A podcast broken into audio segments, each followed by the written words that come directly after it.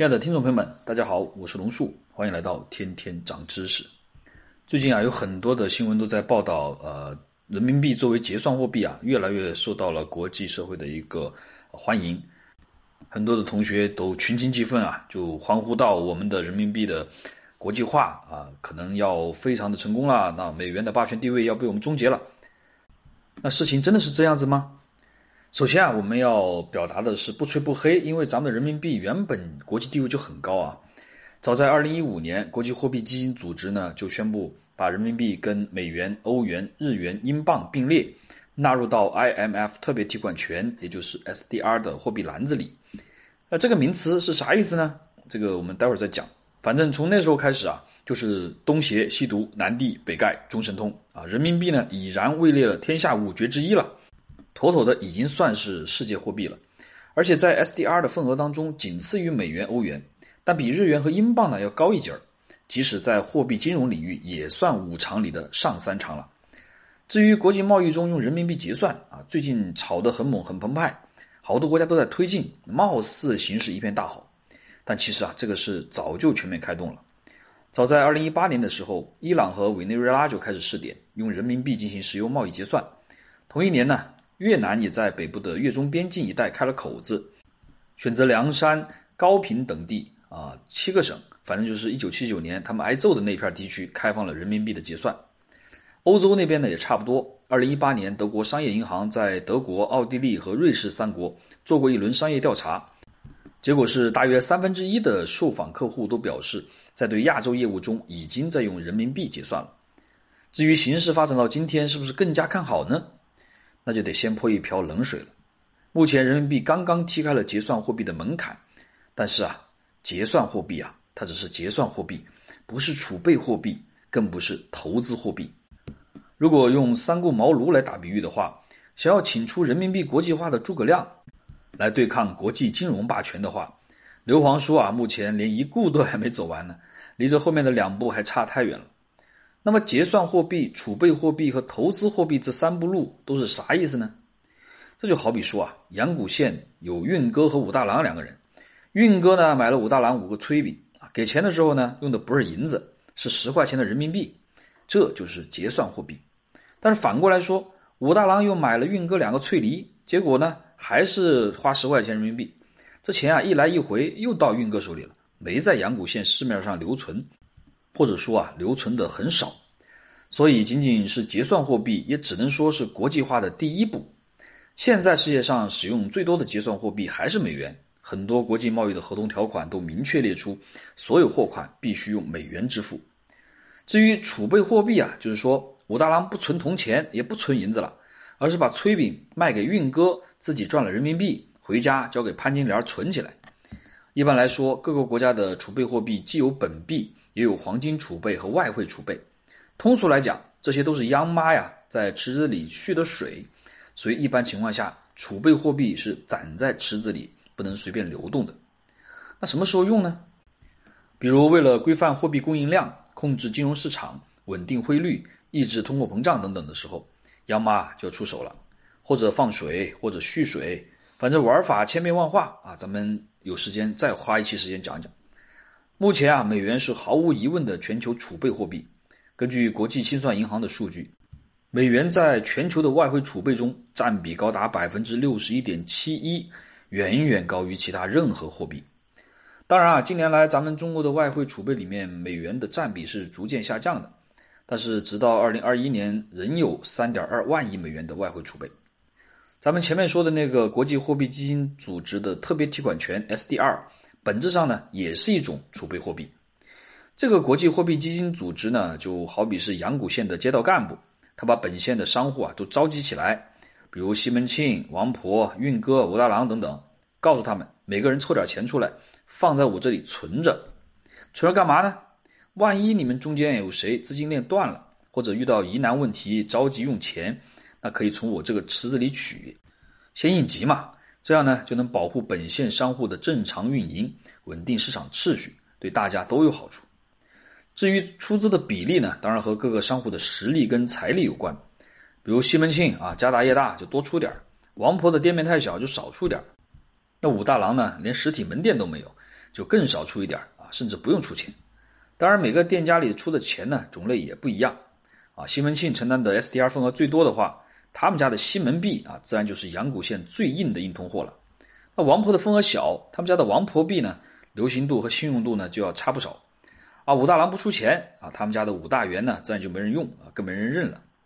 前面说了，人民币在 SDR 里面属于上三常啊，但无奈啊，钱这个东西是赢者通吃的。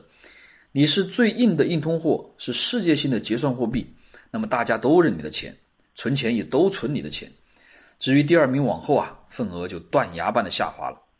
这就好比说西门庆的西门币啊，那在阳谷县可以说是通行无阻啊，各家的商户都认可。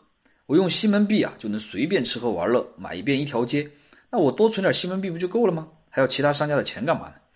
至于排名第二、第三、第四、第五的，管他什么王婆币、运哥币、五大元，有他不多，没他不少，多少存一点也无所谓了。所以啊，人民币的储备货币之路啊，任重道远，甚至可以说咱们还根本就没上路呢。最后一步就是成为国际投资货币。武大郎赚了人民币啊，不把它存起来吃土了，而是买黄金、买债券、炒股、炒房。用钱生钱，你说除了黄金之外，世界上覆盖面最广、信用度最高的投资货币是啥呢？当然就是美债嘛，美国的债券嘛。美债呢是美国政府为了筹集资金而发行的债券，因为有全球霸主的信用背书，信誉度极高啊，被认为是最安全的投资货币，是许多人安全储蓄和投资的首选货币。这个就几乎不用解释了，因为阳谷县最大的古惑仔嘛，就是西门庆嘛。所以啊，从来都只有大官人上门打人、上门偷欢，谁听说过运哥、武大郎他们敢去西门大官人家去打砸抢的呢？当年啊，阳谷的验尸官何九叔在西门大官人门前砸两片瓦，就被大官人当当两下蘑菇弹啊，炸了个生活不能自理。现在他们家还给大官人当狗场呢。所以啊，要想保险的话，宁可利率低点儿，也得首选西门庆发行的西门债券。啊，利率、本金都有保障。说什么？你想买运哥债券啊？你觉得保险吗？先别说运哥家的产业大不大，生意火不火，能不能按期给利息呢？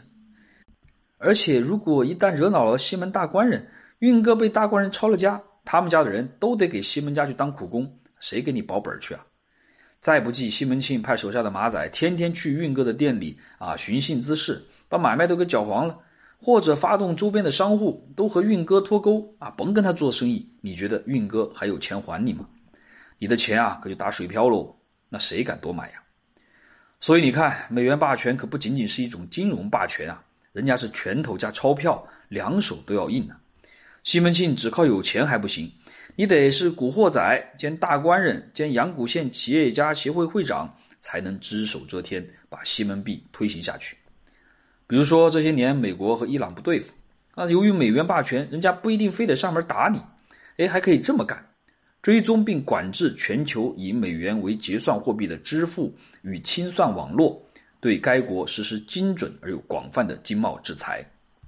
这话啊，听得很绕口啊，其实这些都道理都很简单，就是咱们前头说的，西门庆看运哥不顺眼啊，不一定非得点兵点将给运哥脑袋开瓢，他呀也可以在阳谷县大喝一声。禁止各商户用他们家发行的西门币和运哥做买卖。反正这么多年了，绝大部分商户都用西门币了，习惯成自然了。你把运哥踢出币圈，他还真的很难受啊。可能到最后连个炊饼都吃不上啊。那你说，运哥不能拿自己的运哥币去和武大郎交易吗？那也不是不可以。关键是咱们前面讲了，西门大官人他可不只是个大官人啊，他除了是企业家协会的会长。他还是个大古惑仔，在武都头来之前，人家还是阳谷县的武术冠军呢。武大郎收你的运哥币，不怕大官人打他吗？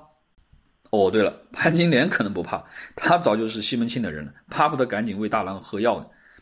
各大商户家里啊，多多少少都有这样一些人，收了西门庆的钱，或者吃了其他好处，朝思暮想当内贼呢。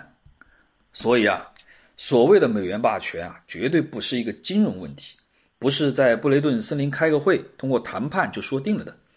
就像美国前财政部长约瑟夫·斯蒂格利茨说过的一句经典话语：“美元的霸权是全球规则制定的结果，它既是原因，也是后果。”因为西门庆势力大，所以他可以制定阳谷县的全球规则，把他的西门币定义为阳谷县的世界货币。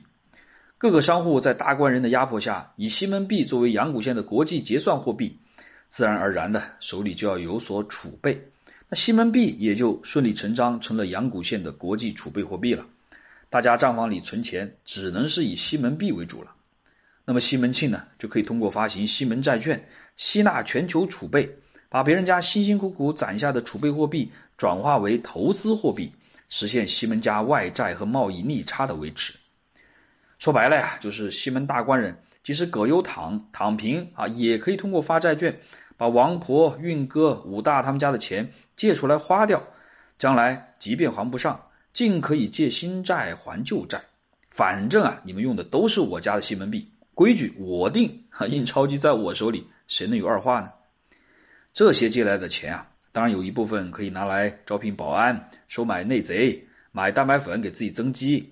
继续巩固自己在阳谷县的霸权优势，这就是斯蒂格利茨所谓的“美元霸权既是原因也是结果，相辅相成，闭环循环，很难破解。”但如果现在运哥长大了，跟着当年的武都头学了一身本领，也创下了一番家业，他站出来说：“算球啊，咱们大家的买卖各自用本币结算不就完了？还要兑换西门币，多麻烦呢！”